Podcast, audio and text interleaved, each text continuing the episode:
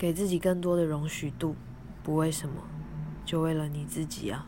容许一个月以内回讯息都不算太久，容许自己起床和睡前不看手机，容许自己吃想吃的东西，容许自己发脾气、掉眼泪，容许自己拒绝上司、长辈、朋友，容许自己把时间留下给自己，容许自己休息，容许自己把好的一面给自己。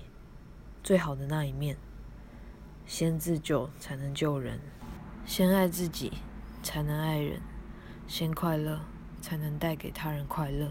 我希望你能过得快乐，我希望你能对自己温柔，如此也不必为了对方挽回讯息或拒绝而感到焦虑。